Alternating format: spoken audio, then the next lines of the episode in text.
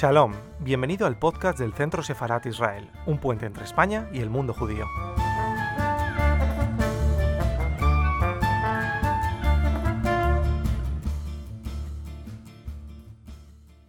Eh, sobre, sobre Ayn Rand, tratando de dar un poco de contexto, tal y como yo les explico eh, esta figura en, en, la universidad. Mi especialidad, mm, procedo de historia contemporánea y mm, explicando todos los procesos políticos después de la Segunda Guerra Mundial, es muy interesante eh, ver la influencia de eh, una generación de pensadores, filósofos eh, y también filósofas que tienen una vida muy activa eh, en, el campo, en el campo de la teoría política. Y dentro de la que en este caso particular y por encontrarnos en, en la sede en la que estamos, pues en el caso de, Ayn Rand, mm, nació en el imperio ruso a finales del, del 19 en una familia de origen judío. Y en esto coincide con otras mujeres, eh, con otras importantes mujeres eh, que en la primera mitad del siglo XX, al menos en la primera mitad y algunas durante un par de décadas más, siendo todas ellas de origen judío, irán tomando caminos muy diferentes en, eh, en, su pensamiento en su pensamiento político. Tenemos, por ejemplo, a, rusas, aunque estrictamente eh, una era lituana y la otra y la otra ucraniana, me refiero a Golda Meir, la primera ministra del Estado de Israel, la única mujer primera ministra del, Estado de Israel, la segunda en, en toda la historia, eh, que emigra a Estados Unidos. Tenemos también a Emma Goldman, eh, anarquista, que nace en Lituania, de origen judío, que emigra a Estados Unidos. Eh, y que luego tiene una participación muy, muy interesante eh, en, la guerra, en la guerra civil española. Tenemos a dos alemanas, pues la más conocida, Hannah Arendt, que también procediendo de una familia de, de origen judío, tendrá una relevancia en, bueno, en, el, mundo, en el mundo intelectual, pero también, también norteamericano. Edith Stein, también alemana, también de origen judío, aunque después conversa al catolicismo y declarada eh, beata hace, hace pocos años, eh, después de su ingreso en, en, el Carmelo. No sé, eh, todas ellas comparten el hecho de estar formada, formadas en un entorno cultural judío del que salen en un primer momento eh, apartándose de sus familias y que después emigran. En unos casos por la persecución de, de, del comunismo soviético y en otros eh, del nazismo, pero todas encuentran un acomodo en, Estados Unidos.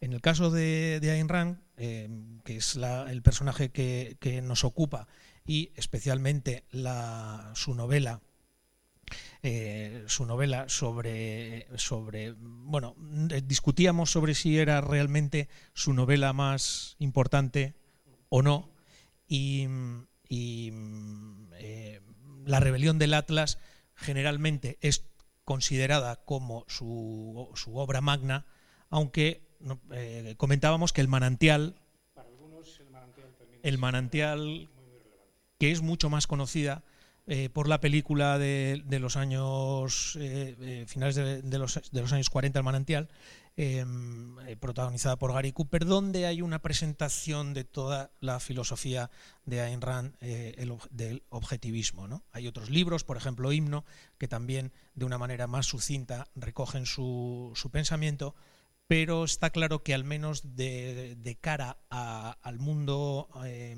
al mundo anglosajón, al mundo norteamericano, en el que en el que Ayn Rand ya se ya se encuentra eh, cuando escribe eh, cuando escribe esta esta novela La rebelión de Atlas que le llevará más de una década.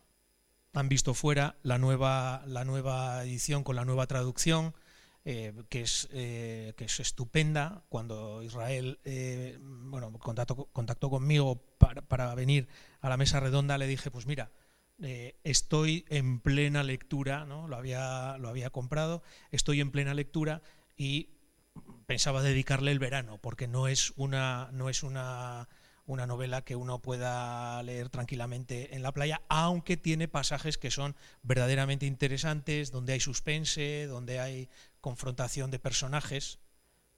Por cierto, me he tomado la molestia, eh, que no ha sido tal en realidad, pero de, saber cuántos personajes tiene la novela y son 102. 102 personajes en una novela de mil páginas. Eh, que se lee bien, porque Rand escribía, escribía bien, pero que hay que, hay que afrontar con, eh, con buen ánimo. Em, es un libro sobre el que hoy existen dos películas hechas de hace pocos años, del 2010 y 2012, eh, que se quiere abordar toda la novela en tres partes y donde ya hubo eh, una, unos proyectos de hacer series de, televisión en uno de ellos con la propia Ayn Rand como guionista, que, porque ella trabajó como, guionista de, de, cine, pero al final pues no, no, no, llegó a cuajar. Sin embargo, ahora hay dos, hay dos películas que yo me las he guardado para terminar primero el libro y poder decir mucho mejor el libro que las películas, por supuesto, ¿no? como, pasa, como pasa siempre. Em, la rebelión de Atlas tiene eh, un elemento eh, en, mi opinión, que, es muy novedoso. Mm, a Rand ya se, ya, se, ya se la conocía, por supuesto, en Estados Unidos, em, pero tiene un elemento muy novedoso que hasta entonces no había, eh, y menos en un país donde el capitalismo es em, consustancial con su identidad, como es, Norteamérica, se podía dar, que es lo que propone Rand, un enfrentamiento entre el empresariado y el Estado. En Estados Unidos, un Estado que tradicionalmente eh, ha sido pequeño en comparación con, con, el, con europeo, especialmente después de la Segunda Guerra Mundial y la creación del Estado de, del Bienestar, pero el decir, Rand en la novela plantea eh, no voy a destripar, ¿eh? no voy a destripar, sino me voy a mover un poco en el mundo de, un poco en el mundo de, las ideas de, de, Rand, es que el Estado y el empresario el emprendedor que se dice ahora, pueden ser antagónicos. Claro, esto pueden ser antagónicos. Esto eh, es eh, eh, encontrarlo además de una forma, de una forma novelada, en el que Rand introduce profundas reflexiones sobre, este, sobre este asunto, tiene todo su sentido al ver en estos finales de los 40, principios de, los años 50, cómo se ha consolidado el Estado comunista en la Unión Soviética, que ella conoce y, de, y, del, que huyó. Un Estado que, mm, eh, al que Rand critica que se vuelva irracional, que se base en la burocracia y que eh, dificulte el libre mercado. De manera que eh, ante esta situación ella propone una, una alternativa una alternativa que pues está basada, podemos decir, en, en dos ejes. Eh, uno que tiene su fundamento en la razón y el capitalismo, y el otro en el altruismo que ella critica, que critica duramente el altruismo y, que la, la, convierte en una pensadora muy provocadora y muy criticada, eh, critica el altruismo, ensalza el egoísmo como una virtud y la humildad, por ejemplo, como eh, un vicio. Entonces, en este doble, en este doble juego que nos encontramos entre, entre capitalismo y eh, colectivismo, entre la razón y el altruismo, es donde se mueve la propuesta, eh, la propuesta mm, filosófica de, de, Ayn Rand, que, como decía, a ella no, le gustaba que, la llamaran filósofa, pero indudablemente toda su teoría eh, intelectual tiene una parte metafísica, una parte epistemológica, eh, por supuesto política y también, y también económica. Este es el marco en el que se mueve toda, toda la novela. Una novela en el que mm, se parte, ¿no? la, protagonista Dagny Taggart parte de, una situación en la que el capitalismo se encuentra en declive y donde el Estado, eh, amparado en la defensa del bien común, comienza eh, em, comienza o termina, dependiendo de cómo lo, veamos. Em, una mm, política legislativa muy dura que eh, en las décadas posteriores, y en esto Rand se adelanta su tiempo, pues habrá, vamos, se, habrá podido mm, eh, sustanciar sobre todo en los países occidentales.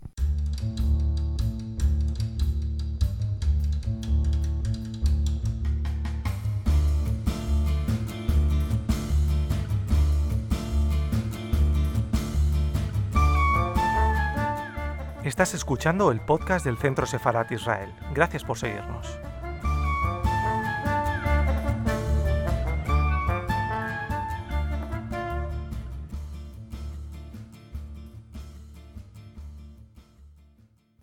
Eh, gracias. Eh, bueno, yo voy a intentar centrar un poquitín la figura de Ram y hablar de, su obra magna, que creo que es para lo que hemos reunido aquí. Eh, voy a empezar diciendo que Ram no era una filósofa, ella no se calificó a sí misma nunca como filósofa, más bien siempre se calificó como una eh, novelista.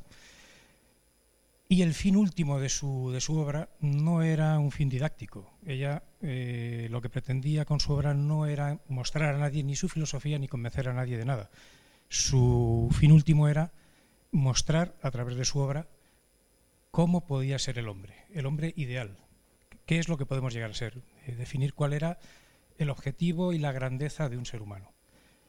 para ello, eh, Rand tuvo que, sin más remedio, para poder crear unos personajes que soportaran esa, esa condición y que fueran creíbles, no tuvo más remedio que desarrollar toda una filosofía completa, desde la metafísica hasta la estética, para que el libro tuviera coherencia y tuviera credibilidad.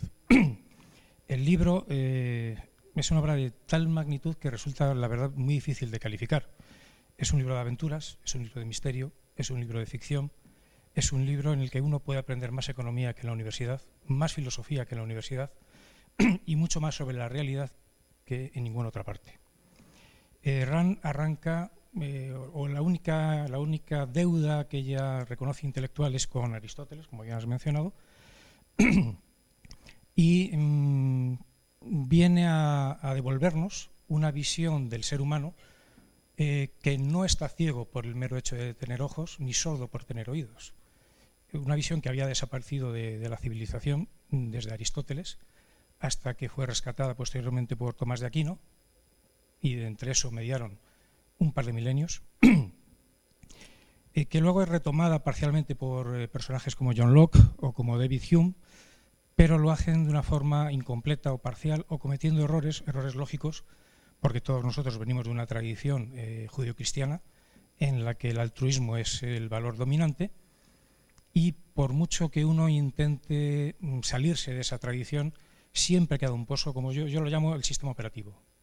Todos tenemos un sistema operativo que nos ha sido implantado en nuestro cerebro y aunque uno intente desinstalarlo, eh, vuelve una y otra vez, vuelve una y otra vez y cuesta un trabajo enorme eh, reprogramar todos nuestros conceptos.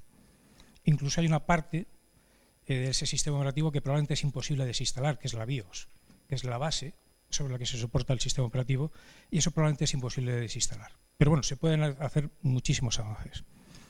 ¿Qué es lo que hace RAN en esta obra? Pues lo que hace RAN en esta obra es mostrarnos eh, cuál es la capacidad del ser humano si utiliza la única herramienta que tiene de supervivencia, que es la razón. Eh, toda la defensa que ella hace, que nos ha comentado el profesor Uría, del capitalismo o del egoísmo, del individualismo, ella lo resumía en que en realidad ella no era una defensora del individualismo ni del egoísmo racional, que es como ella lo calificaba, era una defensora de la razón.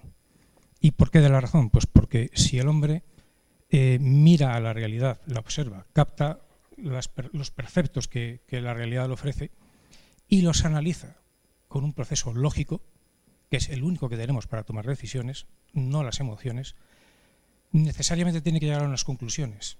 Y las conclusiones son que hay determinados comportamientos que son éticos y otros que no lo son. Eh, la defensa que ella hace del capitalismo no es en función de que el capitalismo sea, como evidentemente es, un sistema más eficiente que el socialismo, eh, la defensa que ella hace va mucho más allá, es mucho más profunda. Ella defiende el capitalismo porque es, considera y demuestra, a través de la evidencia de los sentidos y de la lógica, que es el único sistema moral, no el más eficaz. No es que la burocracia sea peor, o, no, es el único sistema moral, porque es el único sistema que permite al hombre utilizar su razón sin que esté mediatizada por el uso de la fuerza, sin que nadie le tenga a una persona que obligar a tomar decisiones en contra de su propio criterio, en contra de las evidencias que esa persona ve en la realidad.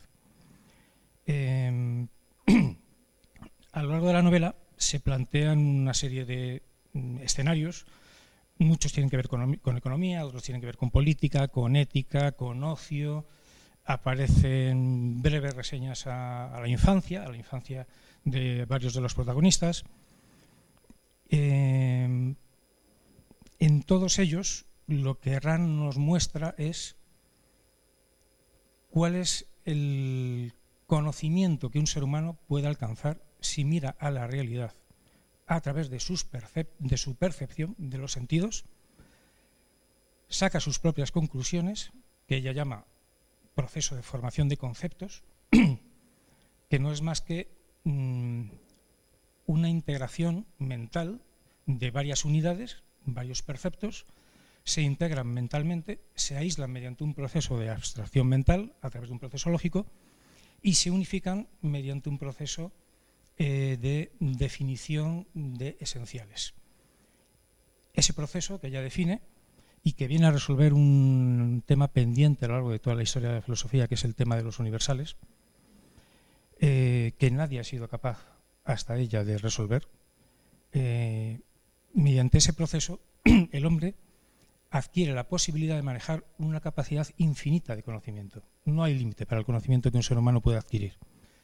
Eh, con los conceptos podemos manejar cualquier volumen de información que sería imposible manejar porque si no pudiéramos integrarlos, cada vez que nos encontráramos ante una botella de agua o un micrófono, tendríamos que proceder a identificarlo, averiguar qué demonios es eso y cada vez que nos encontráramos otro objeto similar, si no hubiéramos sido capaces de formar conceptos, que es por ejemplo lo que les pasa a los animales, sería como volver a empezar un ciclo una y otra vez hasta el infinito. Seríamos incapaces de poder manejar más información que la meramente en nuestro entorno y en el momento inmediato. Entonces, el libro en realidad es, no es una defensa del capitalismo, no es una defensa del egoísmo, es la defensa de la razón, como único medio de supervivencia que tiene el hombre. Eh, se le suele hacer muchas críticas en cuanto a qué, pasa con las emociones, dónde quedan las emociones. Para Rand las emociones tienen una importancia vital, absolutamente vital, y el libro es un libro cargado de emociones y de pasión. Si ese libro lo estrujáramos, probablemente no caería en letras, caería pasión. La pasión de un hombre por alcanzar su máxima plenitud, su máximo desarrollo, la grandeza del ser humano. Eh, lo que ella plasma en el, en el libro es... Y para no repetir contenidos, ah, si os parece, me voy a centrar en el porqué de esta nueva edición.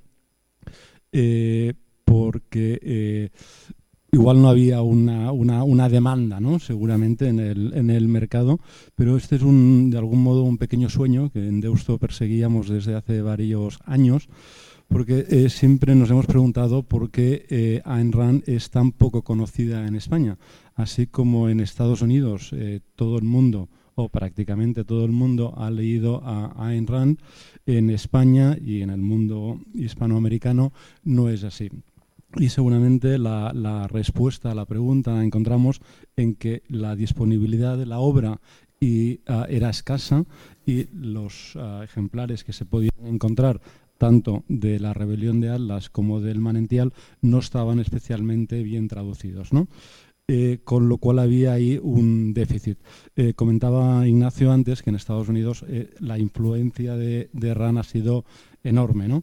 de hecho, hay un, un estudio mítico de la, la, librería de Estados Unidos, la Biblioteca Central de Estados Unidos, la Federal, dice que es el segundo libro mayor ha influenciado a la sociedad americana justo después de la Biblia. Eh, digamos, sea digamos este un dato objetivo, ¿no? Porque desconozco cómo fue este estudio. Lo que sí es cierto es que ha influido a varias generaciones americanos. Seguramente la manera de pensar eh, en Estados Unidos y ese sueño americano eh, viene además muy muy influenciado por la obra de Rand y es cierto también, pues como decía Ignacio, Jimmy Wells, uh, Elon Musk y la mayoría de, grandes uh, innovadores y emprendedores en Estados Unidos, pues reconocen que, que de algún modo la obra de Rand les cambió la vida, porque seguramente cambió la vida a muchas personas en Estados Unidos. Con lo cual la pregunta es por qué aquí ha cambiado menos vidas que en Estados Unidos. Con lo cual, lo cierto no obstante es que Rand ahora es una autora conocida pero no siempre ha sido así. De hecho, eh, Los que vivimos, que fue la, primera novela de Rand, la que escribió justo después de llegar a Estados Unidos y la que describe de un modo bastante autobiográfico su vida en, Moscú antes de, antes de emigrar a Estados Unidos, en España fue un pequeño bestseller. Eh, hubo varias ediciones, yo tengo muchas, y hay, un sinfín de ediciones que se hicieron en, aquel, en aquellos ah, tiempos y luego cuando se publicó La rebelión de Atlas, que en Estados Unidos se publicó en el 57 y en España se publicó en el 60, eh, las reseñas de la época, e incluso la, edición original de Luis de Caral, habla de la esperada novela de la autora bestseller de Los que vivimos, ¿no? Eh, porque en aquel momento fue, un, como decía, un bestseller. la rebelión de Atlas también se vendió muy bien. El manantial también se vendió muy bien, además la, película obviamente ayudó, pero luego estas ediciones fueron desapareciendo del mercado y ya no hubo forma de conseguirlas. Poco después, una editorial argentina, Grito Sagrado, compró los derechos de toda la obra y hizo, en principio, una nueva traducción. Lo cierto, no obstante, es que no fue una nueva traducción. En el caso de la obra que nos ocupa, de la rebelión de Atlas, eh, Grito a, editar eh, la traducción que había hecho eh, Luis de Caralt en España, la primera versión que se publicó en España en el año 60. A ver, esta eh, traducción es una traducción que tiene muchos fallos. Y, tiene muchos fallos por varias razones. La principal es que el traductor, murió hace un par de años, no era un mal traductor, pero tenía dos déficits. El primero es que tenía un, dominio de la lengua inglesa limitado. Eh, también es normal, en los 60 no era una persona que hubiera vivido en Estados Unidos o que hubiera vivido en Inglaterra, era una persona que conocía el inglés, había estudiado, había ido a una academia, pero había mucho vocabulario que se le escapaba. Y el segundo gran déficit del traductor es que no conocía la obra de Rand. O sea, a él le encargaron la obra de Rand como si fuera una novela más. Pero claro, es que no es una novela más, es una novela filosófica, es una novela, es una novela con mucha carga moral, ¿no? mucha carga. Eh, digamos, no, no, pretende ser solo una novela eh, para entretener o para que uno eh, disfrute de una lectura divertida durante un tiempo. Es otra cosa, ¿no? creo que lo has comentado perfectamente. Con lo cual em, se le escapó mucha de la, de la, como que no conocía la filosofía ni el pensamiento de Rand, se le escapó mucha, mucha, digamos, partes muy importantes. ¿Qué ocurrió? Cuando Grito Sagrado compró ah, los derechos, aprovechó la traducción del 60 y lo que hizo, si bien lo presentaron como una nueva edición, en realidad era simplemente una edición. intentaron arreglar las partes que estaban mal o que ellos creían que estaban mal. Pero lo cierto es que, claro, como que venían de un edificio mal construido, cuando arreglas un edificio mal construido con eh, algún tipo de, arreglo simplemente parcial, pues hombre, igual no se cae, pero sigue siendo un edificio mal construido. Y eh, básicamente era un edificio mal construido porque tenía ah, cuatro problemas graves, eh, dos muy graves y otros dos, quizá no tanto, pero que también dificultan la lectura de la obra. La primera era, como decía, un problema de, vocabulario del autor. El autor se le escapan muchas cosas simplemente porque no conoce. Em, hay miles de ejemplos. ¿no? Para poner un ejemplo fácil, en un pasaje se habla de soap sister. Soap sister en inglés es una hace referencia a una periodista, generalmente, puede ser periodista, pero generalmente es una mujer que escribe crónica rosa. Eh, sería eh, la protagonista de Sexo en Nueva York, ¿no? por ejemplo, que escribe eh, columnas sobre la vida sentimental, de la jet set, de la beautiful people, etc. El autor, el traductor, no conocía esta expresión, sob sister, y lo tradujo por ah, la hermana que sollozaba. Lo, la hermana que sollozaba. Y claro, hay varios, hay varios pasajes de la obra donde aparece una hermana que además sollozaba. Pero claro, el problema es que todos los que estamos leyendo el libro sabemos que la protagonista tiene un hermano, eh, pero en ningún caso una hermana, con lo cual eh, digamos eh, que, induce a error. como este hay miles de pasajes. Luego hay otro capítulo de errores, estos ya más importantes, que hacen referencia a los conceptos, podríamos llamarlos filosóficos. Em, eh, por ejemplo, hay, una mezcla entre conciencia y consciencia, que evidentemente no tiene nada que ver y que el autor utiliza un poco, digamos, a su libre albedrío. Ese tipo de errores, como decía, tampoco están corregidos en la versión de Grito Sagrado, que es la que, podemos, ah, la que podíamos hasta hace un mes podíamos leer en España. De hecho, en el caso de la traducción de Grito Sagrado es incluso peor, porque cuando alguien, que en concreto es el traductor de esta, de esta versión, les avisó de que, estaban, de que habían traducido mal conciencia y consciencia, lo que hicieron fue un, eh, copiar y pegar, un buscar y reemplazar, y, lo cambiaron todo. Que tampoco era eso, porque hay veces que conciencia está bien utilizado y otras veces consciencia está bien utilizado, ¿no? Con lo cual acaba siendo eh, un melting pot, ¿no? que diríamos eh, en inglés. Luego hay otro, otro error importante y es una cuestión que tiene que ver con la prosa. Eh, em, como bien comentabas, estuvo 13 años. En ninguna palabra, ningún adjetivo en el original de RAN es gratuito. Todo está por alguna razón. Em, como que el traductor eh, tenía pocos recursos, hago un pequeño paréntesis. Es cierto que en los 60, pues tampoco el traductor no tenía los recursos que tienen ahora los traductores. ¿eh? No había internet, no había un montón de herramientas que tienen ahora. Eh, digamos, digo en, disculpa, pero en cualquier caso, em, hay, expresiones y frases que Rand quiere que sean em, necesariamente cortas ¿eh? para potenciar su, expresividad o que tengan un punch especial eh, que, el traductor eh, no, no, veía y luego hace una prosa, em, eh, digamos, artificialmente recargada o artificialmente barroca. y eso, claro, puedes más o menos entender cuál es el significado original, pero le resta, le resta fuerza a la traducción. Em, y hay frases pues, que, en el original son una frase corta, concreta, y luego en la traducción español son dos o tres líneas. Pues, es un poco añadido de más. ¿no? Y luego está ya el tercer, eh, el cuarto error eh, grave, y es que em, aquí se vendió como que eh, había sido censurada y en realidad no es que hubo censura por parte de la censura de la época, sino que hubo censura por parte del traductor, porque simplemente las partes que el traductor no entendía, pues directamente no las traducía. Mis compañeros han hablado completamente de todo lo que había que decir de, la obra y no, no se me ocurría nada más que decir, así que estado pensando que sería interesante enfocar el libro no desde el punto de vista de sí mismo, o sea, no lo que es la obra, sino por qué es interesante para vosotros, para nosotros, o sea, para ti como persona, para los que estáis aquí o nos puedan ver. O sea, ¿por qué este libro es interesante para ti, para el lector? No ya que, en qué ha influenciado los detalles técnicos de sí, sino por qué este libro es importante para, para, una persona que pues, viene a esta charla o lo ve anunciado en, el corte inglés y dice, bueno, este libro que me puede aportar, si hay tropecientos mil, incluso parecidos ¿no? a primera vista. Y nada, he pensado en que os podría contar un poco la historia de cómo lo conocí yo y por qué creo que es un libro especial y en qué se diferencia en relación a los demás. Hmm.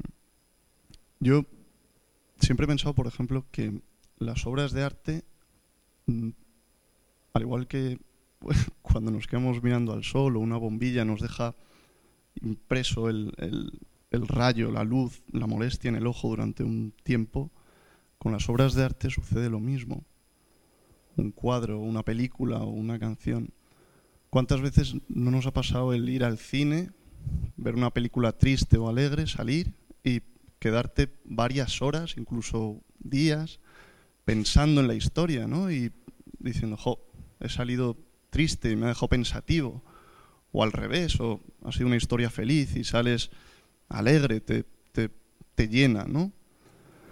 Pues con Atlas ese efecto se produce y en mi opinión creo que de forma muy intensa y también lo diré de forma muy positiva.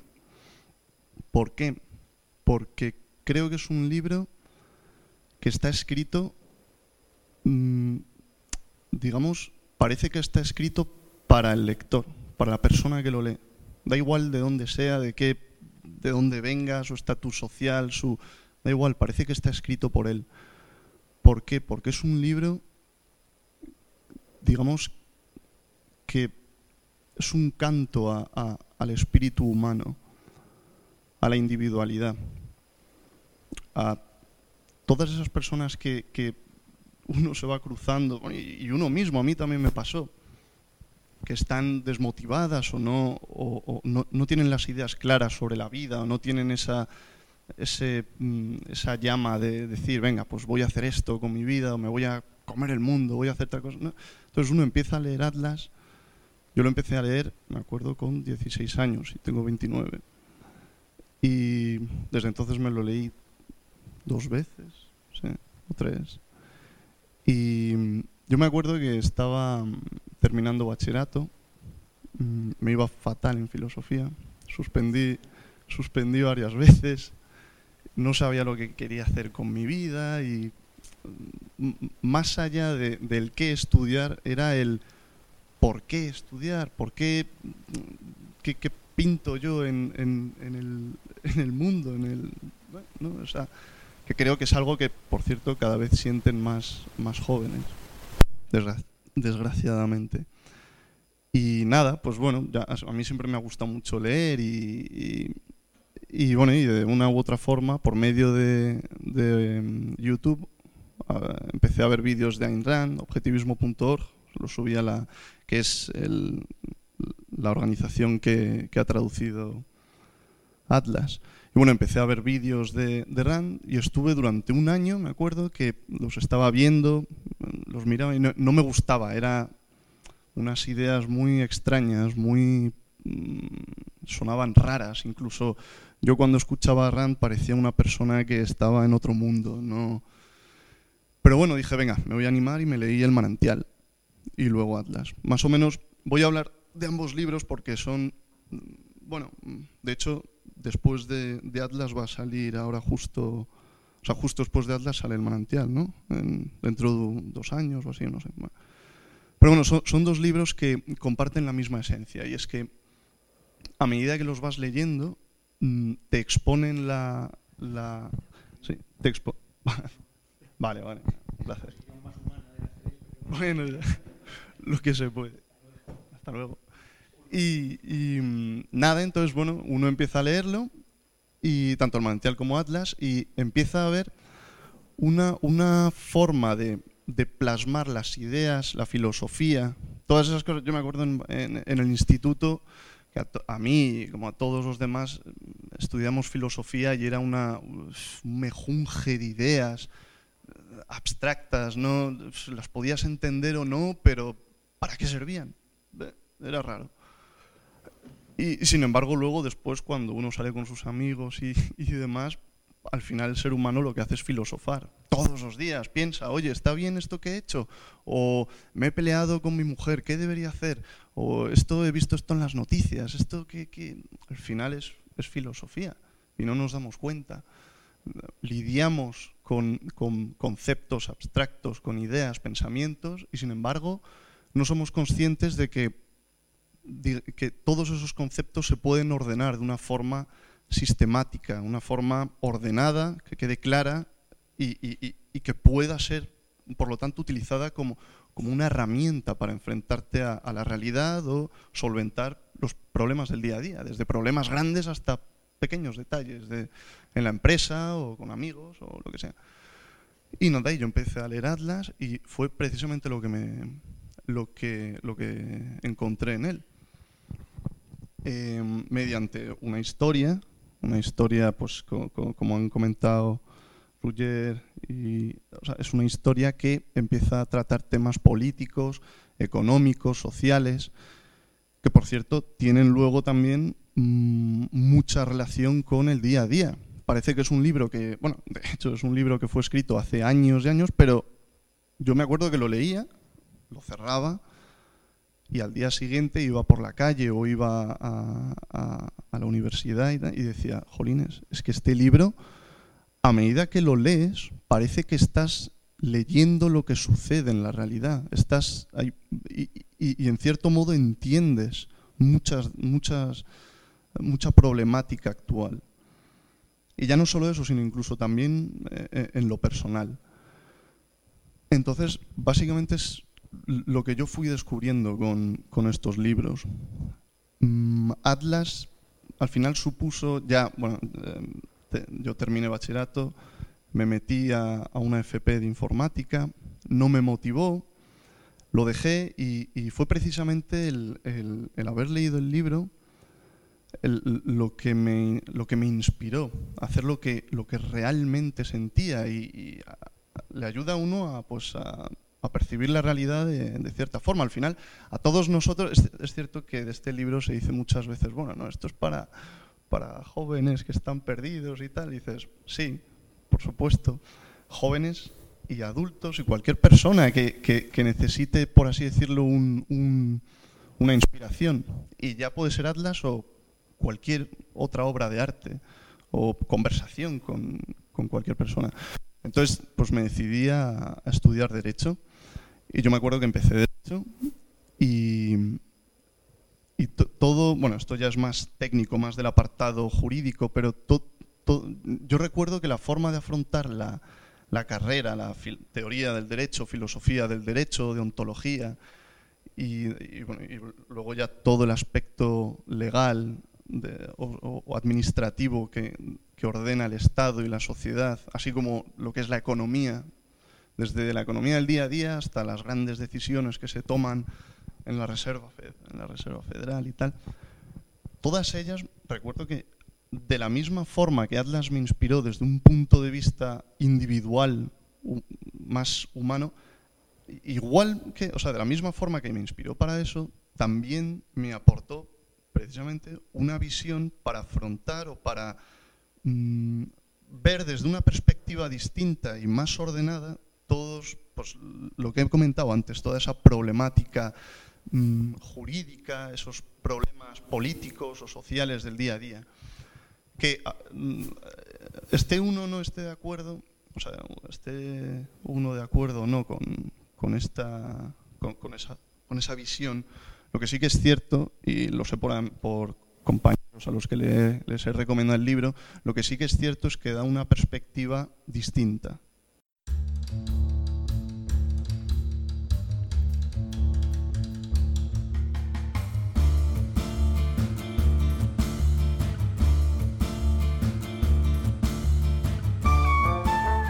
Gracias por escucharnos. Recuerda que también nos puedes seguir a través de Instagram, Facebook y Twitter con el usuario arroba Centro Israel o si lo prefieres en nuestra página web www.sefarat-israel.es.